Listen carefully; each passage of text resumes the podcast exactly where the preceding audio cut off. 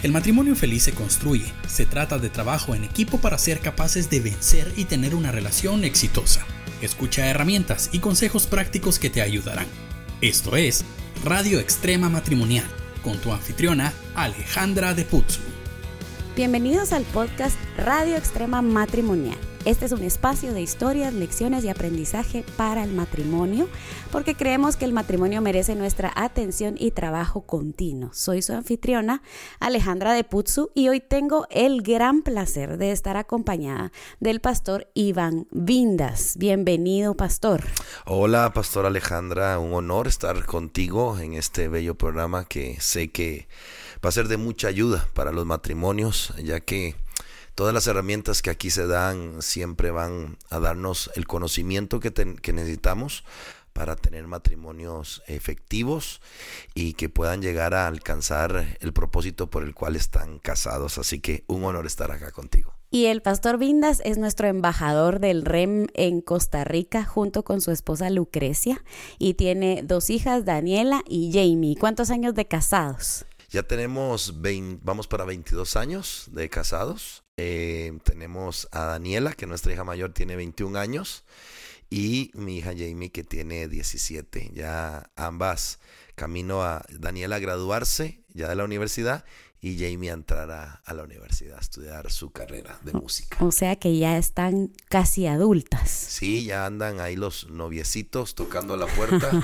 Ella toca la otra etapa de ir abriendo el corazón para aceptar hijos que van a llegar en su momento a nuestro hogar. Y de eso podemos hacer otro podcast también. Totalmente. Muy bien. Y eh, pastor también, usted se dedica a mentorear y asesorar empresarios en su país y eh, tiene un libro que habla acerca de principios que comparte sobre finanzas y me gustaría que nos cuente un poquito del libro, eh, cómo nace, para que todos los que nos escuchan puedan saber a quién van a escuchar hoy. Muy bien, el libro se llama Transforma tu conciencia financiera. Nace eh, en base a la necesidad de que nuestra iglesia en Costa Rica, la iglesia Visión de Impacto, en el año 2013 las familias eh, vivían muchos conflictos, los matrimonios y los hogares con el tema de problemas financieros. Una madrugada orándole al Señor muy preocupado por oír tanta necesidad que tenían con el tema de las deudas, la administración, la forma de producir el dinero, cómo salió una encuesta de cuántos matrimonios estaban divorciando por problemas financieros. El Señor me dijo, eh, no, no, solo ores por ellos, quiero que les enseñes los principios que mi palabra ha dejado para que puedan tener finanzas fuertes, sanas, saludables y crecientes. Entonces me metí en las escrituras y saqué una serie em, sobre las finanzas que trajo una sanidad muy fuerte a la iglesia y gracias a esa serie eh, no solo muchos sanaron sus finanzas, sino que se levantaron muchos empresarios porque mm, la serie iba dirigido a producir, a administrar, a sembrar, a, a comunicar el tema financiero en el hogar de manera correcta. Y dos años después empezamos a ver resultados impresionantes.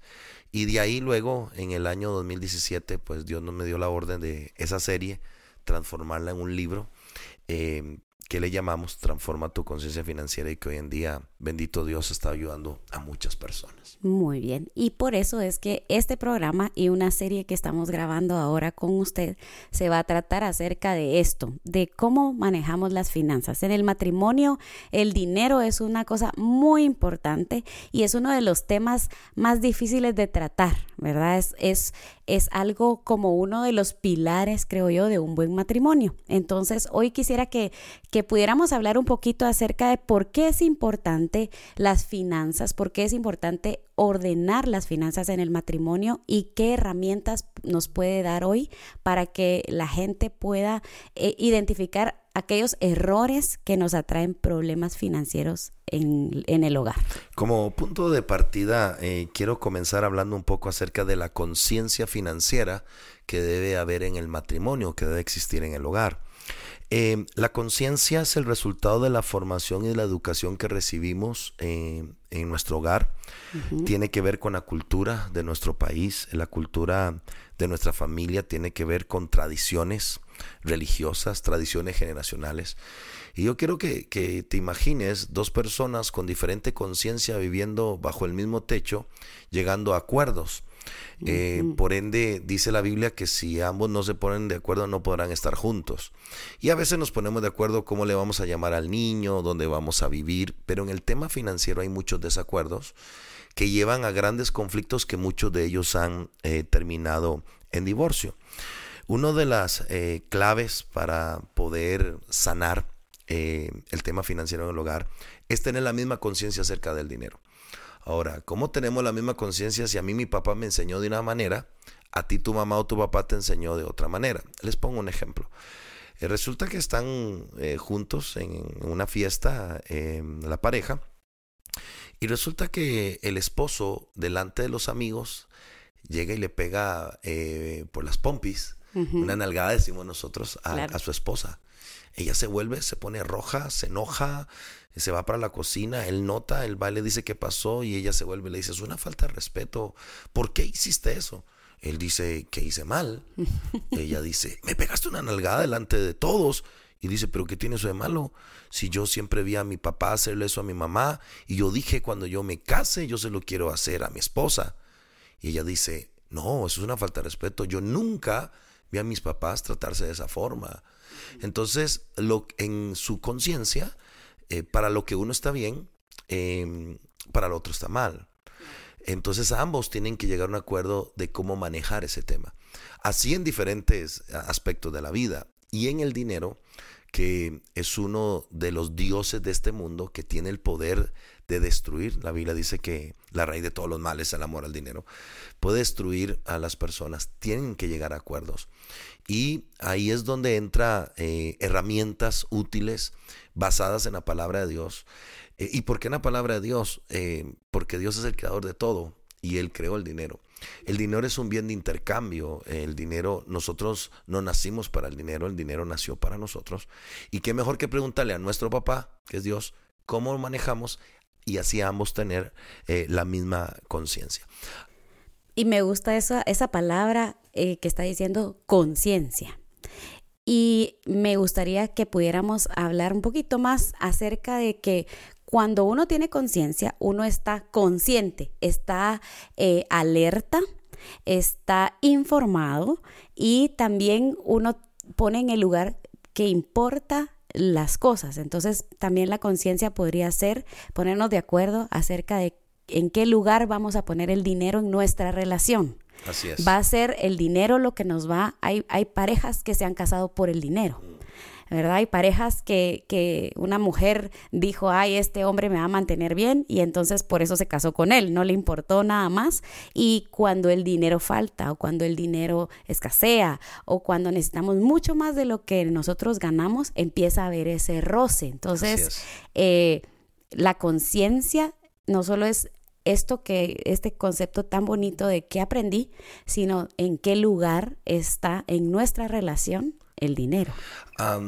Em, hay un esfuerzo en el ser humano para aprender, pero hay un doble esfuerzo para olvidar.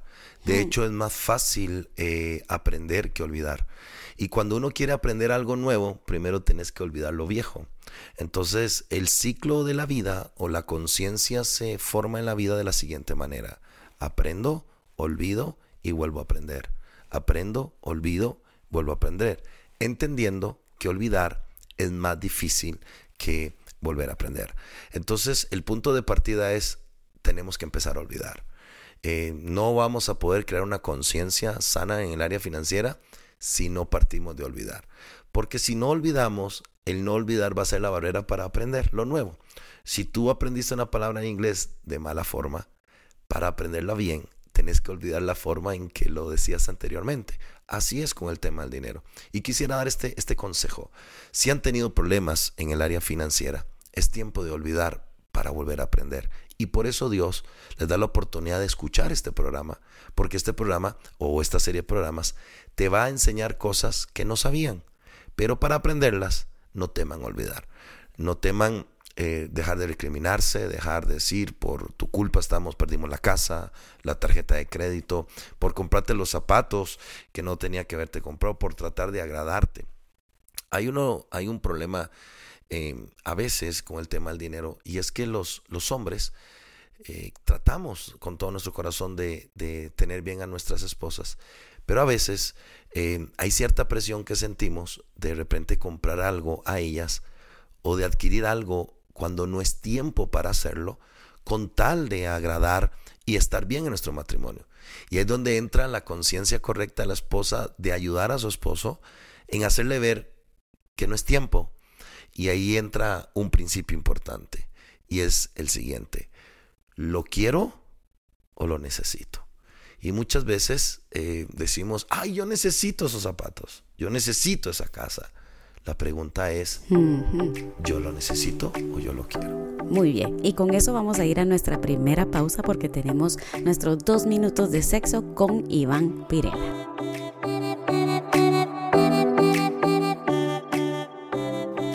Hola, te hablo Iván Pirela y estos son dos minutos de sexo aquí en la radio extrema matrimonial. Hoy quiero hablarte de tres maneras de arruinar un orgasmo. Sí, tres formas de echar a perder el clímax en tu relación sexual, en tu matrimonio. Tú dirás, Iván, pero puedo hacer cosas para arruinarlo, sí, y lo hacemos a diario en la relación sexual. He escuchado a muchas parejas cometer estos errores y hoy quiero decirte que estos errores jamás te ayudarán a conseguir un clímax en tu relación sexual. La número uno es, si quieres arruinar un orgasmo, asegúrate de que tener un, orgasmo sea tu único objetivo.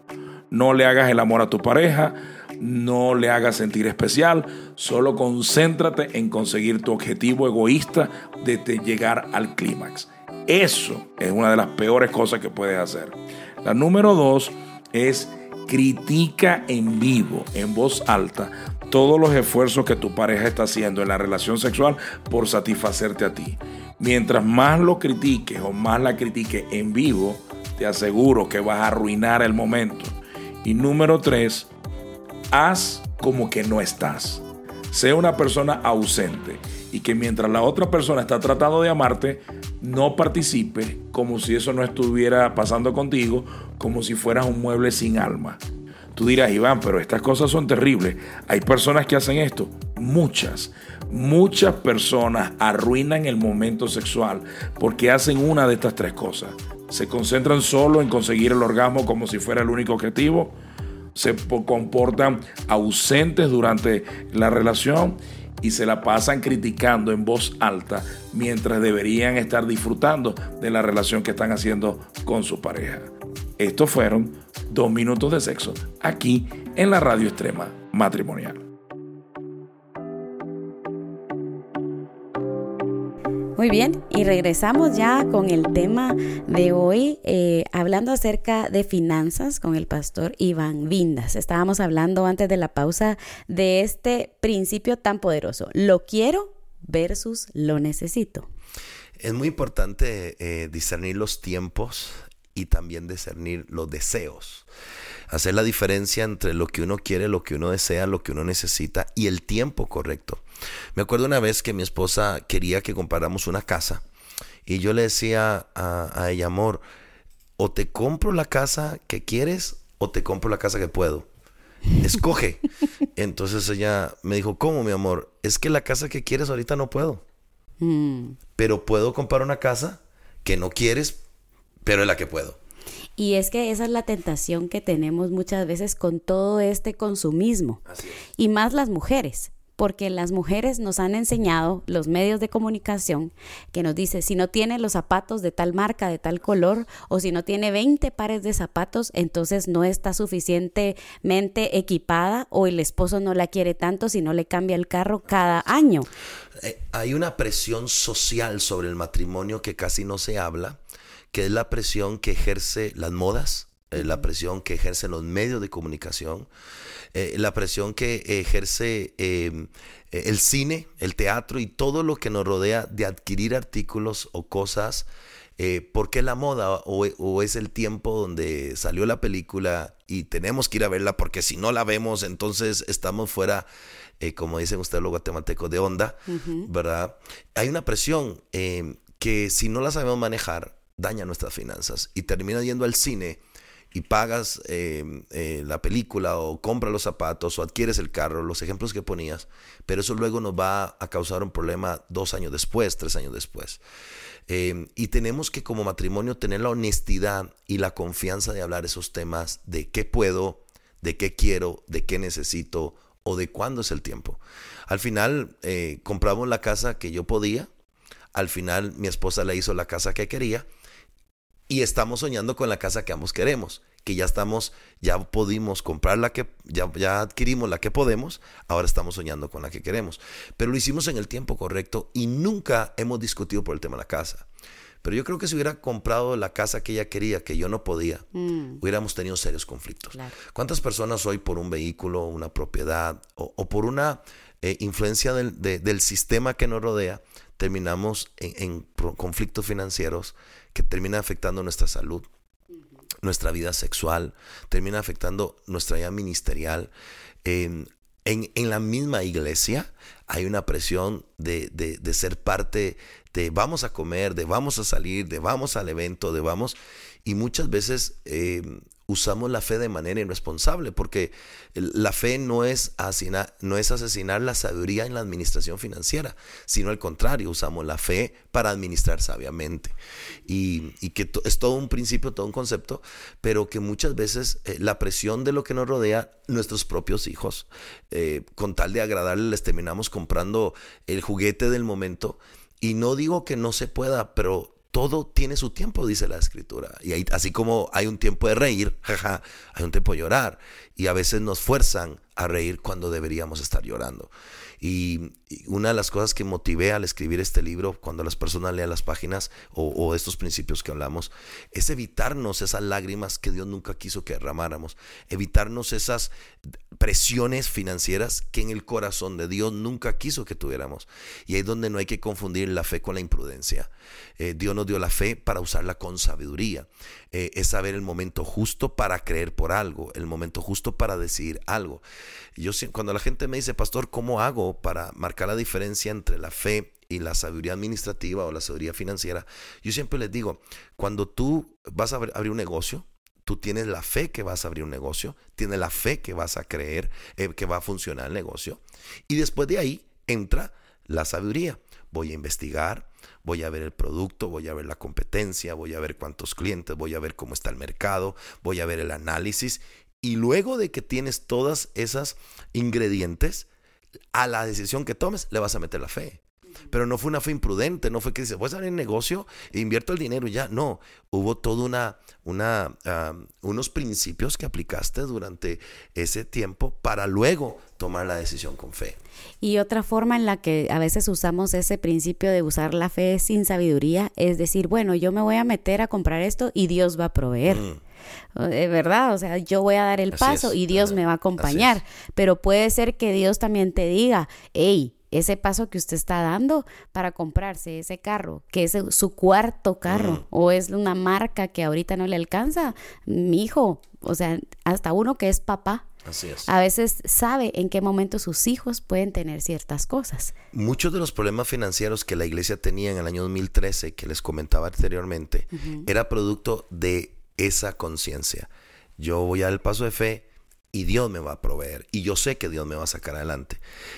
Quiero, eh, antes de, seguir, algo que Dios me está hablando en este momento y es, la conciencia crea costumbres y crea hábitos.